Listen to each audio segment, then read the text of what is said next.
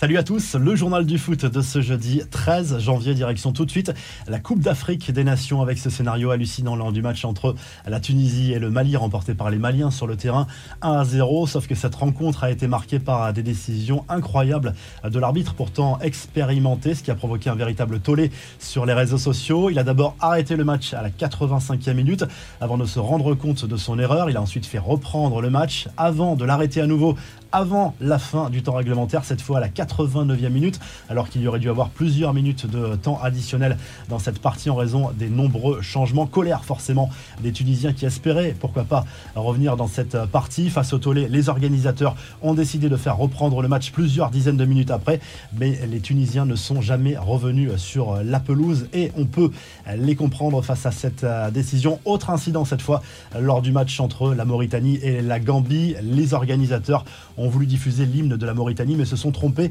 trois fois d'hymne avant de renoncer dans la soirée à la Côte d'Ivoire, a battu la Guinée équatoriale 1 à 0. Les affiches de ce jeudi Cameroun, Éthiopie et Cap-Vert, Burkina Faso.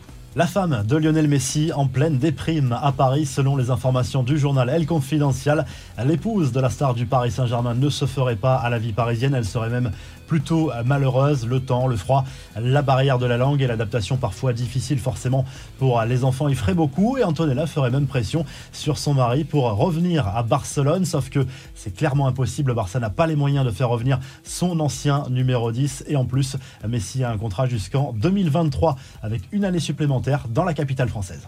Les autres infos et rumeurs du mercato, cette fois c'est officiel. Kingsley Coman s'est engagé jusqu'en 2027 avec le Bayern de Munich, une prolongation de 4 années supplémentaires qui va lui permettre de devenir l'un des joueurs les mieux payés de Bundesliga. Du côté de la Juve, on veut absolument se renforcer et notamment préparer l'éventuel départ d'Arthur vers la Première Ligue, lui qui est convoité par Arsenal. La vieille dame s'intéresse au Lyonnais Bruno Guimaraes, mais Lyon est très gourmand dans ce dossier et réclame 50 millions d'euros à la Juve qui pense aussi à Pierre-Emerick Aubameyang pour renforcer le secteur offensif. Le coup de gueule également de Laurent Koscielny contre son président qui ne compte plus sur lui désormais cette saison. Il veut, lui, rester à Bordeaux et l'a fait savoir. Il veut aider le club absolument à tenter de se maintenir en Ligue 1. Et euh, par ailleurs, Gérard Lopez a confirmé Vladimir Petkovic à son poste d'entraîneur jusqu'à la fin de la saison. Les infos en bref, le Paris Saint-Germain a finalement choisi de reporter, voire d'annuler sa tournée hivernale prévue initialement au Qatar du 16 au 20 janvier. Le club parisien devait s'envoler samedi après son match de Ligue 1 contre Brest, mais le programme est chamboulé principalement à cause du Covid.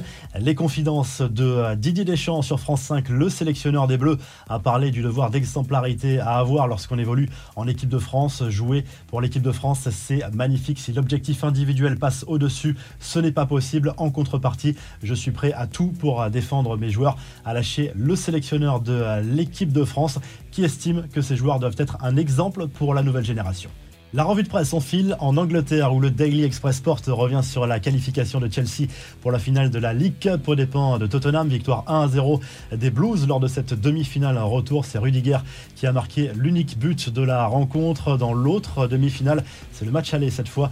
Liverpool accueille Arsenal. En Espagne, le journal Marca salue la victoire du Real Madrid contre le FC Barcelone. 3 buts à 2 après prolongation lors de la demi-finale de la Super Coupe d'Espagne disputée en Arabie Saoudite. Benzema et Vinicius ont encore euh, marqué le Real qui affrontera en finale soit l'Atlético Madrid, soit l'Athletic Bilbao qui s'affrontent ce jeudi soir. Et en Italie, la Gazzetta dello Sport revient sur la victoire de l'Inter Milan contre la Juve en finale de la Super Coupe d'Italie. Un succès de buts à 1 arraché à la dernière seconde grâce à un but d'Alexis Sanchez. Il y a aussi deux huitièmes de finale de Coupe d'Italie ce jeudi soir. La Milan reçoit le Genoa et Naples accueille la Fiorentina. Si le journal du foot vous a plu, n'hésitez pas à liker, à vous abonner pour nous retrouver très vite pour un nouveau journal du foot.